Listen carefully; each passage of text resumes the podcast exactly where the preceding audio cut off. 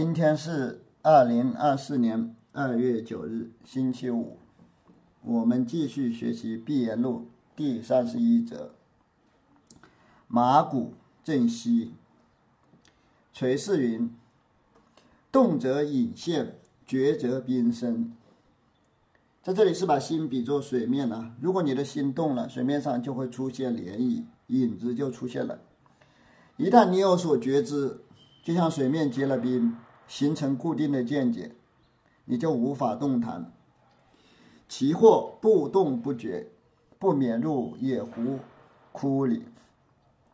但是如果你不动，你也不觉知，你就成了一潭死水，就成了行尸走肉，堕入了野狐里的窟。科窟，透得彻，信得急，无丝毫障意，如龙得水，似虎靠山。反之，如果你的领悟非常透彻，非常自信，但是又没有丝毫的遮蔽，没有丝毫的挂碍，那么你就像龙进入了大海，老虎进入了深山，就能随心所欲，自由自在。放行也瓦砾生光，把定也真金失色。获得这样的境界后，在接引学人的时候，你放过一着，也能使瓦砾大放光彩；当你把住的时候，你也能使黄金黯然失色。这句的意思就是说，你具有杀人刀，也具有活人剑，你杀活自在，你能让瓦砾生光，也能让真金失色。就是说，你的手段就是灵活。机动，古人公案未免周折。其实古代禅师的公案也未免太啰嗦了。周折这里是详细的说明，啰里啰嗦啊，也就是说古代禅师的公案就是不免不得是太啰啰啰啰嗦嗦了。且道评论什么边事，试举看。大家说说古代禅师啰里啰嗦，他们讨论的到底是什么事情呢？我举示一则公案给大家看看。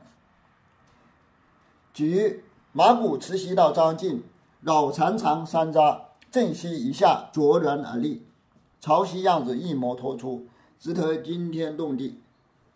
这则公案在第二十则翠微过板里评唱里面出现过，在这里是出现在那个本则里面。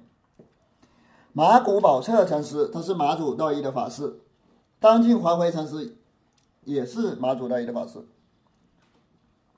马古宝彻禅师拿着西藏参访张晋怀回禅师，马古宝彻绕着绕着张晋怀回禅师的禅意走了三圈，然后把西藏往地上一震，态度威严的站在那里。圆悟克勤禅师评论道：“当年永嘉玄觉禅师参访六祖慧能禅师的时候也是这样，就是说这里马古禅师就是学模仿古代永嘉玄觉禅师的做派啊。”也是这样去表演，这种表演真是惊天动地呀，真是像个开悟的大师啊！静云是是，泥里洗土块，转煞一传人，是什么语幻？骑驴瘸子。张晋怀辉禅师看到马古禅师这样表演，就肯定他，就说是是不错不错。圆悟克勤禅师评论道：“张晋怀辉禅师肯定他说是是，其实就是将错就错，这就像在泥巴里洗土块。”不仅把马古宝彻禅师骗到了，还骗到了其他的袈裟人，赚煞一传人，就是赚骗到了很多人。这个世事，它是什么话语呢？它这个世事就是一个拴蠢蠢驴的木桩，大家全部就在那里琢磨什么是世事呢？就是死于巨下，全部被拴起来了。系驴橛子，就是你要去琢磨这个世事的话，那你就是像被拴起来的蠢驴啊。学到左语错，犯过则不可，犹教一着在。学到重显禅师在这里写了一个评语，他说错。游客经评论道，在这里不可犯过。不过学道禅师只是说了个错字，还差一点火候。在这里，游客经嫌雪道禅师太温柔了，气氛不够高峻。马古又到南泉绕长长山楂，正西下卓然而立，一前泥里起土块，再运前来。瞎跳不出斗。马古把这禅师在张晋还回禅师那里嘚瑟了一圈，又跑到南泉普愿禅师那里，用同样的表演模式再继续嘚瑟了一圈。永克勤禅师评论道：“跟前面一样，还是在泥巴里洗土块，再运前来，就是还是照之前的套路，就是前面的同样的套路再做一次。马古宝彻禅师再怎么嘚瑟，也就像一个虾米一样，根本跳不出竹篓子。全云不是不是，何不承担？杀人不眨眼是什么语话？南拳普愿禅师看到马古宝彻禅师这一通表演之后，说不对不对，就是否定了他。游客行禅师评论道：南拳普愿禅师为什么不肯定马古宝彻禅师呢？何不承担？就是为什么不肯定呢？南拳普愿禅师毫不留情地杀死了马古宝彻禅师，他采用的是什么话术？是什么语话？他这样否定采用的是什么话术呢？雪豆左语错，放过不可。雪豆重显禅师在这里又点评到错，游客行评论道：不能放过，放过不可。马古当时云：张晋道是和尚，为什么道不是？主人公在什么处？这汉原来取人舌头，斗漏斗了也。马古宝彻禅师听到看到南拳普愿禅师否定他，非常不服气。他说：“张晋怀回禅师他肯定我，对我说是是。南拳普愿禅师你为什么说不是呢？为什么要否定我呢？”游客金禅师评论道：“马古宝彻禅师，你难道没有一点主见吗？原来马古宝彻禅师只是跟着别人的舌头转动。”别人说什么，他就跟着别人的话头跑了。马古宝彻禅师露出了破绽。全云张晋即是是，汝不是也好。杀人须见血，为人须为策。瞒却多少人来？南拳普愿禅师说：“张晋华为禅师，他说的对，只是你不对。”袁悟克勤禅师评论道：“南拳普愿禅师这样的回答很好。杀人必须杀彻底，必须痛打落落水狗。杀人要见血。”帮助别人也必须帮助彻底，为人须为策，为人须为策。南拳普愿禅师这句话欺骗了非常多的人。他说不是不是，大家也在做梦，不是不是，就是欺骗了大家。此事风力所转，终成败坏。果然被他笼罩，怎奈自己何？此事风力所转，终成败坏，还是南拳普愿诚实的话。他说：“你装模作样表演修行，但是这些行为都是四大元素合成的，最终必将坏灭。”袁科技评论道：“马古宝彻禅师果然被南拳普愿禅师抓住了要害呀，被他笼罩了。不过南拳普愿禅师你自己在表演不一样，是风力所转嘛？你不一样也要败坏吗？你这种行为。”平唱：古人行脚便利丛林，只以此事为念。古代禅师到处行脚，这个道上跑跑，那个道上跑跑，就是为了这件事，因为他们心心念念都惦记着这件事，想开悟。要骗他取入床上。取入木床上，老和尚拒眼不拒眼。取入木床就是禅椅啊，他们这样到处跑，就是想分辨一下在禅椅上的坐着的那些老和尚，看他们是不是真的具有慧眼，是不是真的开悟了。古人一言相弃即住，一言不弃即去。古代的禅师他跟各个道场的住持交谈，跟各个道场的大禅师交谈，如果觉得契合，一句话交谈了一句话，他就会住下来继续请益。如果交谈了之后觉得不契合，他立刻就会拔腿就走。看他马古道张进绕长长山楂，正息一下，卓然而立。大家看看马古宝彻禅师，他也是这样的。他去张晋怀回禅师的道场去参访，他先是绕禅椅三圈，然后把西藏镇地一下，这样巍然屹立。张晋云是是，张晋怀回禅师立刻回答说是是，肯定他。杀人刀活人剑，须是本分作假。想要具有杀活自在的手段，必须是老实本分的大宗师，不能装神弄鬼。雪窦云错落在两边，雪窦禅师在这里点评到错，就是落入二元对立了，好像是落入二元对立了，因为他说错，对错不就是二元对立吗？耳若去两边会，不见雪窦意。但是如果你们从二元对立的角度去理解，肯定是无法领会雪窦禅师的旨意。他卓然而立，且道为什么事？马古宝彻禅师拿着西藏，巍然屹立。大家说说他为什么要这样做？雪窦为什么却道错？什么处是他错处？雪窦禅师说错了，那马古宝彻禅师到底错在哪里呢？张晋道是什么是什么处是是处？但是张晋怀回禅师说肯定，他说的是。他为什么要肯定马古宝彻禅师呢？马古宝彻禅师哪里值得肯定呢？雪窦。于某道，如坐读判语。雪道禅师在那里点评了两个错字，就像法官在宣读判决书一样。马古当个柿子，便去见南拳。马古宝彻禅师听到张晋怀回禅师夸耀他，夸奖他，就把这个夸奖揣在怀里，洋洋自得的去参访南泉普愿禅师。一人绕长长山楂，正西下，卓然而立。他到了南泉普愿禅师那里，还是绕着长长长椅转了三圈，把西藏镇地下，巍然屹立。南泉全云不是不是，南泉禅师肯否定了他，说不对不对。杀人刀，活人剑，须是本分宗师。想要具有杀活自在的手段，你必须要成为一个老实本分的大宗师，绝对不能装神弄鬼。雪窦云错，雪窦禅师在这里又点评了，他说错。张晋道是是，南泉云不是不是，为夫是同是别。张晋还回禅师说对，表示肯定；南泉普愿禅师说错，表示否定。这两个人的旨意是相同还是不同呢？前头道士为什么也错？前面张晋还回禅师表示肯定，为什么雪窦禅师也点评说他错了呢？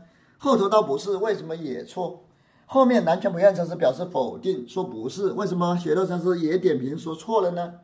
若向张晋具下见的自救也不了。如果你们在张晋华回禅师的回答里有所领悟，那么你们就连自己也救不了，就大错特错了。若向南泉具下见得，可与主佛为师。如果你们在南泉普愿禅师的回答里有所领悟的话，就能成为古代禅师的老师，也可以成为佛陀的老师。就是说这样去领会就是对的。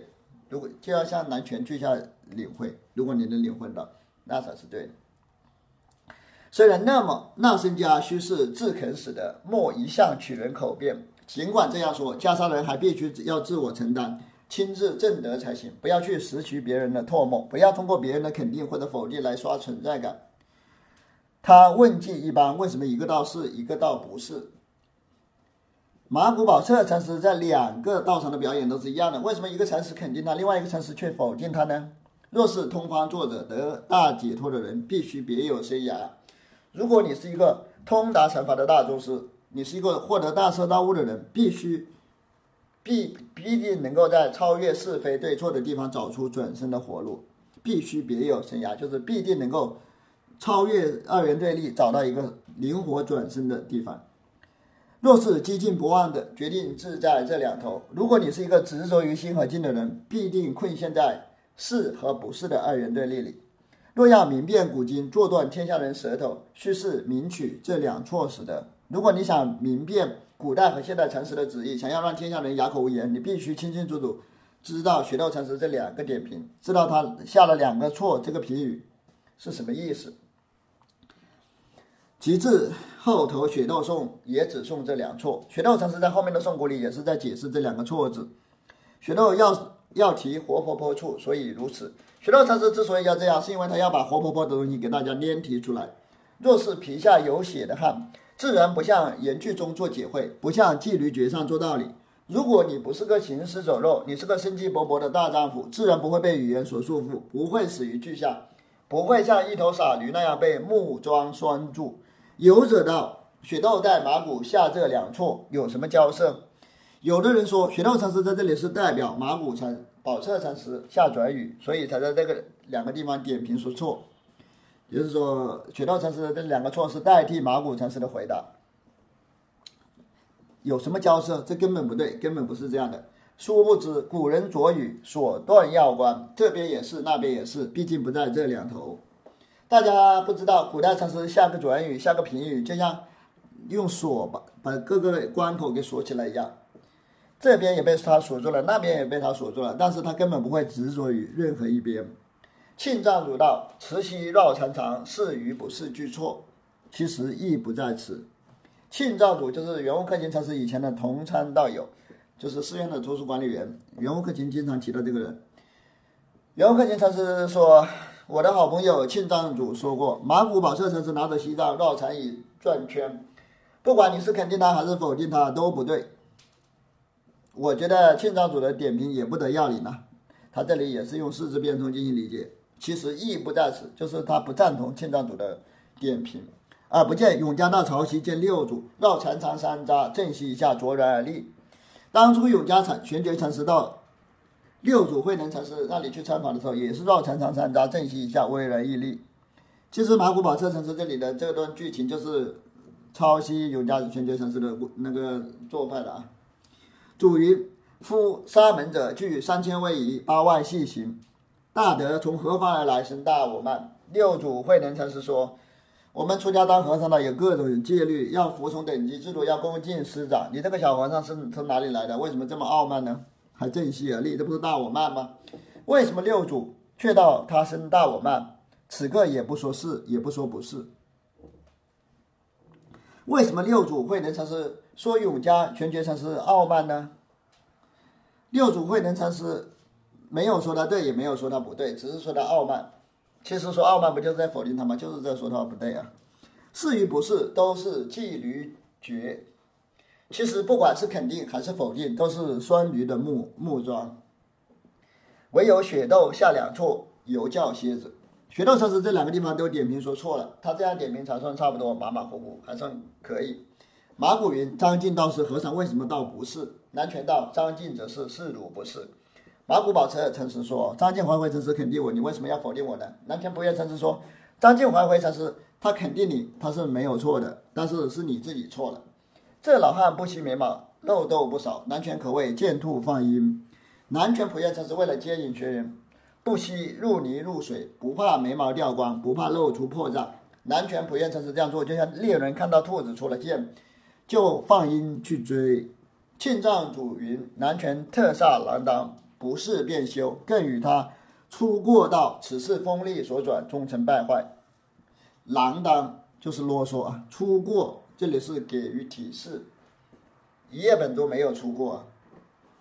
我的好朋友庆藏主说，南拳普愿禅师太啰嗦了，跟他说不是就完了，为什么后面还要？画蛇添足，说什么是风力所转，终成败坏呢？为什么还要这样提示他呢？圆觉觉经云：“我今此生四大和合，所谓发毛爪齿、皮肉筋骨、脑髓脑垢色，皆归于地；破地脓血皆皆归于水；暖气归火，动嘴转归风。四大各离，今者旺盛，当在何处？”接着，圆悟开经禅师引用圆觉经里面的经文，这段经文就不解释了。他马骨慈禧绕缠长，既是风力所转，终成败坏。其道，毕竟发明心中的事在什么处？然后看见禅师说，马骨宝彻禅师拿着西藏转了三圈，既然是四大元素合合的，终将会败坏。大家说说，要这样的话，要从哪里获得开悟明心见性呢？到这里，也许是生铁铸就的汉死的，在这个地方，你必须要是像生铁铸就的男子汉，要是钢铁男男人呢，才能。才能明心见性，就要做到铁面无情，才能明心见性。岂不见张卓秀才参西堂藏禅师？大家知不知道有一则张卓秀才的公案？有肯定在这里又掉书袋了。张卓是唐末一个秀才，曾经参访过西堂智藏禅师。西堂智藏禅师是马祖道一的法师。问云：山河大地是有是无？三世诸佛是有是无？藏云有。张卓秀才云错。张卓问西堂智藏禅师：“他说上河大地是有还是无呢？三世诸佛是有还是无呢？”西堂智藏禅师都回答说有。张卓说：“你说错了。”赵云：“先辈曾参见什么人来？”卓云：“参见净山和尚来。”魔甲凡有所问话，净山皆言无。西堂智藏禅师说：“老前辈，你曾经参访过什么样的人呢？”张卓秀才说：“我曾经参访过净山法清禅师，不管我问什么，他都回答说无。”你回答说有，他回答说无，那你不就错了吗？赵云先辈有什么眷属？卓云有一山鸡，两个吃完。西堂智藏就问老前辈，你家里还有什么人呢？张卓说，我还有一个老婆，两个儿子。又却问晋山有甚眷属？卓云晋山古佛和尚莫棒取好。西堂智藏又问晋山法清禅师家里有什么人呢？西堂智藏又问晋山法清禅师家里有什么人呢？张卓说：“净山法心是出家的禅师，和尚你不要诽谤他。他是一个单身汉，哪里可能有什么出家？哪里有可能有家人呢？有哪里可能有眷属呢？”藏云：“待先辈得势进山时，一切言无。”张卓俯首而已。西堂智藏禅师就说：“老前辈，等你跟进山法心禅师一样，成了一个快乐的老光棍，家没有家属的拖累，一丝不挂了，我才可以向你回答说无。因为你有眷属，所以我不能说，不能说。”我只能说有，真的搞笑这种回答。张卓一下子就把西塘，一下子就被西塘智障忽悠住了，赶紧跪下来磕头。就是西塘智障一下子就把张卓这个秀才给忽悠住了。赶紧跪下来磕头。这也是加上一下编的，觉得自己太牛逼了，就一句这种鬼话就能把人忽悠的。大凡作家做事，要与人解拈去缚，抽钉拔蝎。如果你是个大宗师，你一定要帮助学人破除执着，解脱束缚，拔掉他们妄想的刺，烦恼的钉。拔掉他们妄想的钉，烦恼的刺，不可只守一边，左拨右转，右拨左转。你不能执着于某种固定的方法，要能向左波动，也能向右波动啊，要灵活机动。如果学员的观点太偏左了，你就把它往右边做波动；如果学员的观点偏右，你就把它往左边波动。但看养山到中义处谢戒，谢戒就是受戒后去戒师那里致谢，这称为谢戒。这里的中义就是指。忠义弘恩禅师，他是马祖道一禅师的法师。仰山慧寂禅师去忠义弘恩禅师那里去谢戒，意见来于禅场上拍手云：“和尚，仰山即东边立，右西边立，又于中心立。”忠义弘恩禅师看到仰山慧寂，就坐在禅场上拍着手说：“和尚。”仰山慧寂禅师先走到东边站了一会儿，又走到西边站了一会儿，然后站在中间，然后谢戒了，却退后立。磕头礼拜致谢之后，就退回到后面站立着。一人一云，什么处得此三昧来？仰山云：与潮汐印子上脱缰来。中印弘文禅师说：“你从哪里学到这种禅法的呢？就是这边站一下，那边站一下，又跑到中间站一下，这是什么禅法？你从哪里学到这种禅法的？”仰山慧寂禅师说：“我这个禅法是跟六祖慧能禅师的禅法一模一样，我是正宗的六祖慧能的传人呢。”一云：儒道潮汐用此三昧接什么人？养云。接一数觉，一数觉就是永嘉玄觉禅师。中义弘文禅师说，六祖慧能禅师用这种禅法接引过谁呢？仰山慧寂禅师说，接引过永嘉玄觉禅师。仰山又复韵问中义云：和尚什么处得此三昧来？义云：我于马祖处得此三昧来。仰山慧寂禅师他也问中义弘恩禅师，他说：法师，你的禅法是从哪里学来的呢？中义弘恩禅师说：我是从马祖道一禅师那里学的。是那么说话，岂不是举一名山见本？见本逐末的汉，这样的对话就是举一鸣三，知道根本并且能追求细节的对话。这句话在页本中给删掉了，感觉莫名其妙。见本逐末，人家只是说舍本逐末，这怎么成了见本逐末？这句话是夸奖他们上面这两个人的对话，仰山慧寂和忠义弘恩的对话，说他能举一，他们能举一鸣山，见本逐末。崖山寺中道，富春参学人须透须透过主佛时的。龙牙居顿禅师对大家曾经对大家开始说：我们禅宗学人必须看透祖师和佛祖的手脚才行，必须看穿佛陀和祖师的诈骗手段，这样才能青出于蓝胜于蓝，才能继续搞传销啊！新丰和尚道：见主佛言教，如生冤家，实有参学分。新风和尚是洞家。洞山两架禅师啊，就是指，因为洞山又被称为新峰山，所以这里的新峰和尚是指洞山两架禅师。洞山两架禅师说：“我们看到祖师和佛陀的开示，就要像看到仇人的眼泪一样，要在鸡蛋里挑骨头，拼命的挑他们的毛病呢，这样才能进入禅宗的门。也就是说，禅宗是要搞批判的，不是搞跪舔的。看到佛陀的言教，祖师的言教，你就去跪舔，就赞叹，去磕头礼拜，这样根根本就不会懂得宗门的要旨啊。若透不得，即被祖师瞒去。”若透不得，即被主佛瞒去。如果你们看不穿佛陀和祖师的诈骗手段，就会被他们所欺骗，就成了宗教的韭菜，被袈裟人收割。时有生问：主佛还有瞒人之心也无？牙云：儒道江湖还有爱人之心也无？当时就有一个僧人站出来质疑，他说：佛陀和祖师难道还有骗骗人的心吗？还有欺骗我们的心吗？龙牙居顿禅师说：江河湖海有没有障碍我们的心呢？他的意思是说，江河湖海也没有障碍了我们的心，但是为什么江江河湖海成了我们的障碍呢？又云：江湖虽无爱人之心，自是时人过不得，所以江湖却成爱人去，不得到江湖不爱人。主佛虽无瞒人之心，自是时人透不得，主佛却成瞒人去，不得到主佛不瞒人。龙牙居顿禅师又说：江湖虽然无意在阻碍人民。但只是人们无法渡过去罢了，因此江湖终究成了人们的屏障。因此你们不能说江湖不阻碍人们。虽然祖师和佛陀没有欺骗我们的动机，但是我们无法看透祖师和佛陀，所以祖师和佛陀就骗过了我们。因此你不能说祖师和佛陀没有骗人。若透得主佛过，此人即过却主佛。也须是体得主佛意，方与向上古人同。如未透得，倘学佛学主，则万劫无有出期。这还是龙牙居顿禅师的话啊，他说能够看透祖师和佛陀的把戏，就是超越了祖师和佛陀。你看不透祖师和佛陀，那你就成了他们的傀儡了，就成了他们的奴隶了。然而，我们必须完全了解祖师和佛陀的意图，只有这样，我们才能和那些悟道的古代禅师一样。如果你们无法看透看透祖师和佛陀的手段，即使表面上似乎是在学习佛陀和祖师的言教，就算是学习一万节，就算是生生世世一直这样学下去，也不可能成就，永远无法解脱。要问如何是如何得不被主佛瞒去？牙云。只需自悟去。又有僧人问：怎样才不会被祖师和佛陀所欺骗呢？龙牙居顿禅师说：这个你得自己去领悟啊，这个得你靠你自己啊。你要不被别人 PUA，还是得靠你自己。到这里须是如此使得何故？为人须为策，杀人须见血。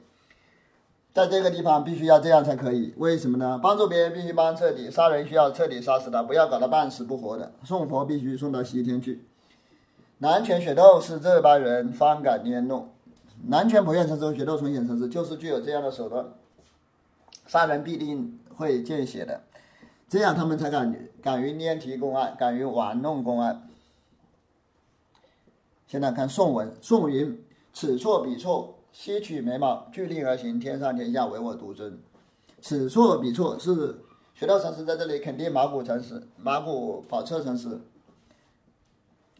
两个的错啊，此错彼错，就是说，是也是错的，不是也是错的，就是说两个都是错的。牛克金城城市评论道，雪豆城市下了两个错，作为评语，就是在前面公案本德里，雪豆城市下了两处错的浊语。他是要张晋怀回城市和南拳不愿城市珍惜自己的眉毛，不要让眉毛掉下来了。不要肯定和否定了，因为南拳普愿城市和张晋华为城市都是在进行判断，一个说不是，一个说是，所以要全体镇定而行，不能说是，也不能说不是，这样才能做到天上天下唯我独尊。切记粘缺，两个五孔铁锤，直到千手大悲也提不起。若或若拈去，舍离吃三十八。切记拈缺，一定要避免肯定和否定这两种念题公案的方法。有悟客厅评论道：“学道禅师两个错字，就像两个无孔的铁锤，就算是观世音来了也提不起来。如果有谁来拈提这两个错字，仔细计较一番，学道禅师这两个错字也不低档，也落草了。或若拈去，吃舍离吃三十磅，学道禅师也要吃三十磅。如果仔细拈题的话，学道禅师也要吃三十磅。或若拈去，也可以理解成。”如果你想念题的话，你就要吃我三十磅。四海浪平，天下人不敢动的，东西南北一等家风。近日多雨水。四海浪平就是超越对错的二元对立，大海也就平静了。就是要超越二元对立，四海浪平了。袁克勤禅师评论道：“雪道禅师两个错字，天下人都不敢动他，不知道是怎么回事。东南西北各个地方的禅师。”他们的嘴语虽然不一样，但是他们的家风都是相同的，都得到了禅宗的真髓呀，真传。雪道禅师的两个错字就像甘露一样遍洒大地。今日多雨水是赞赏雪道禅师的两个错字。百川潮落尽裸裸赤洒洒，且得自家安稳，值得海晏和情。百川潮落跟前面的四海浪平是同一个意思啊，都是超越对错二元对立，所有的波涛都平静了，潮水都落下去了。袁克经常是评论道：“获得这种境界的人，自然一丝不挂，赤裸裸，毫无牵挂，当然心地平静，天下太平。古刹风高十二门，何事这个？杖头无眼，切记向主杖头上做火计。马古堡这城市拿着西藏，西藏上面的清风扑面而来，这股清风一直升到天界，升到瑶池上，东南西北是十二个城门。这里的清风指的是觉悟的境界啊。”就是觉悟的那种境界，一下子升到十二个门上去了。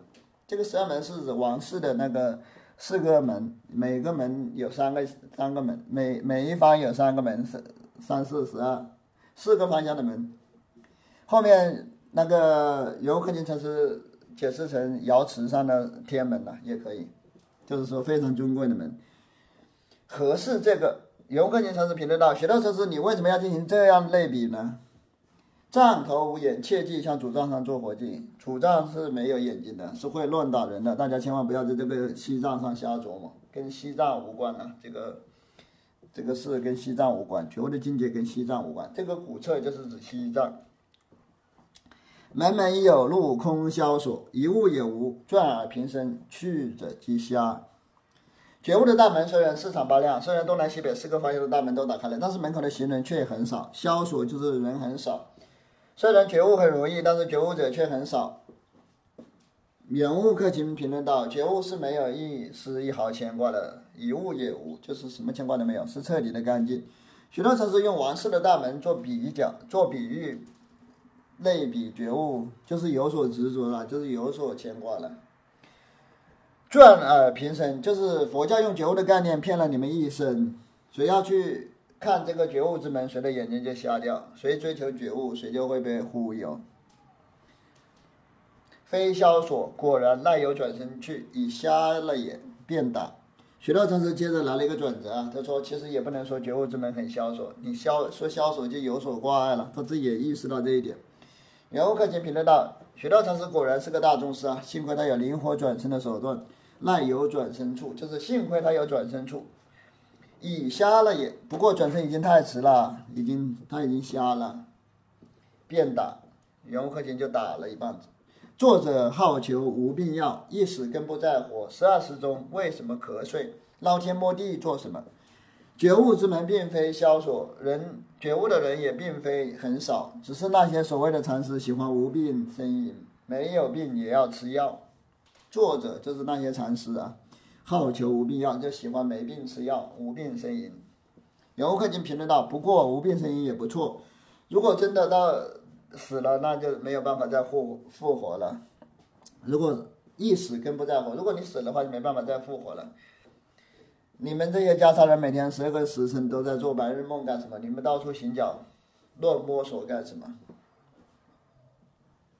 一死更不在活，这就很难理解。”平唱这一个颂是德山见伪山公案相似，学到禅师这个寄颂，就像德山宣鉴禅师参访尾山灵耀禅师的公案一样。这里指的是第四则公案，德山邪父。在那则公案里面，学道禅师也下了两个准语啊，两个看破了也，跟这则公案是类似的，大家可以去回头去看。先将公案左两转语穿作一劝。然后送出，学段禅师先对公案下两则转语串起来，然后再写寄送解释。此错彼错，切记粘缺。雪豆亦云：此处一错，彼处一错。此错彼错，切记粘缺。学段禅师的意思是，肯定也是错，否定也是错。此处也是错，彼处也是错，这两个错，切记粘缺，粘缺即乖。切记粘缺，大家千万不要评说，你一评说就错了，也错了。虚是如此，着这两错，值得四海浪平，百川潮落，可煞清风明月。必须像雪道禅师那样，直接用两个错字，让大海变得平静，这样才有一片清风明月的宜人景象。呃若像这两错下会的，更没一心事。山是山，水是水，长者之长，短者之短，五日一风，十日一雨。如果你们能够领悟这个两个错字的妙处，就没有一丁点事，所有的事情就没有了。山是山，水是水，长是长，短的短，长的长，短的短，风调雨顺，气候宜人，五日一风，十日一雨，指的是风雨都是恰到好处，都很适宜。前面的关也提到过，五日一风，十日一雨，就是指风调雨顺。所以到四海浪平，百川潮落，这样才能获得四海浪平，百川潮落的太平景象。后面送马古慈溪云，古侧高峰。古侧峰高十二门，古人以边为侧，那僧家以主杖为侧。后面古侧峰高十二门这句寄送，对应的是马古宝彻才是手持西藏。古代的人把鞭子称为侧，但是我们袈裟人是将主杖称为侧。下面是括弧，主庭寺院中古侧举西藏经，反括弧。接着是后人的一个夹注啊，这就是说佛典。佛教典籍中对册的解释出处就是《西藏经》。西医王母瑶池上有十二珠门，接着圆悟克经禅师解释十二门的意思。他说这个天庭里有十二个门嘛，也就是说四个方向，每个方向三个门，就是十二个门。古册即是主藏，古册就是主藏，或者说是西藏。西藏上有也有十二个环子，正西坐身就是十二个环子人在那里想。头上清风高于十二珠门。主藏头上的清风比王母娘娘的瑶池里面的十二座大门还高，一直高到天界去了。就是说觉悟的境界非常牛。天子及地势所居之处亦各有十二珠门，就是说世俗的皇帝和天界的玉皇大帝的宫皇宫都都有十二个朱漆大门，每个方向三个就是十二个。若是会得这两错，主藏头上生光。如果大家能够懂得学道禅师的两个错字，你们的主藏上就会大放光明，你们就会觉悟，就觉悟了。苦测也用不着，觉悟了之后，你的主杖子也就用不着了，就不用参学了，就是躺平了。古人道：“识得主杖子，一生参学势必。”古代的禅师说：“如果你们能看透主杖子，你这辈子参学事业就完成了，你就大彻大悟了。”又道：“不是标形虚是词，如来宝藏轻重计。”这是永嘉大师正道歌里面的话，就是说，西藏并不是虚有其表，不是没有渊源的。就是说，这个西藏是来自释迦牟尼，就像传袈裟一样，西藏也是一代一代的传，这是修行正果正果的遗迹。也就是说，这个西藏就是我们搞传销的凭证啊，都是一脉相承的。此之类也，这些都是一样的，一脉相承的，就是此之类也。到这里，七天八岛于一切时中得大自在，获得这样的大境界之后，不管是处于怎样颠沛流离的状态，在任何时候都能获得大自在。门门有路空萧索，虽有路，只是空萧索。门门有路空萧索，这句记住。虽然意思是，虽然通往觉悟的道路很多，每个门都有道路，但是走在这条路上的人却很少。学到到此自觉漏洞，更与而打破。学到写到这里，自己也发现自己露出了破绽，但是他又要把自己这个破绽给打破，要把这个破破绽给补起来。虽人虽如是，也也有非消所处，所以他来了一个转折。他说：“虽然如此，也有不是消所的地方。其实满大街都是圣人呐，人人都觉悟了，觉悟的圣人一点都不少，觉悟大大的一点都不消所，人很多。认识作者无病时，也须是先讨些药吃食的。”既然大家都觉悟了，都是健健康康的人，那些所谓的禅师整天装神弄鬼接引人，那就是无病呻吟了。为什么要这样无病呻吟呢？因为他们要当大宗师，必须要靠开这种虚假的药方，在天上画大饼谋生。也就是说，佛教是这种被生存绑定的传销体系，它不能说破，说破了那些家常人就失业了。就是看破不说破，和尚继续做；看破又说破，和尚怎么做呢？还是要给那些韭菜开点安慰剂吃吃，也需是先讨些药吃吃的。就是本来没有病，在那里要先也要给你开点药方，让你花个钱买个心安。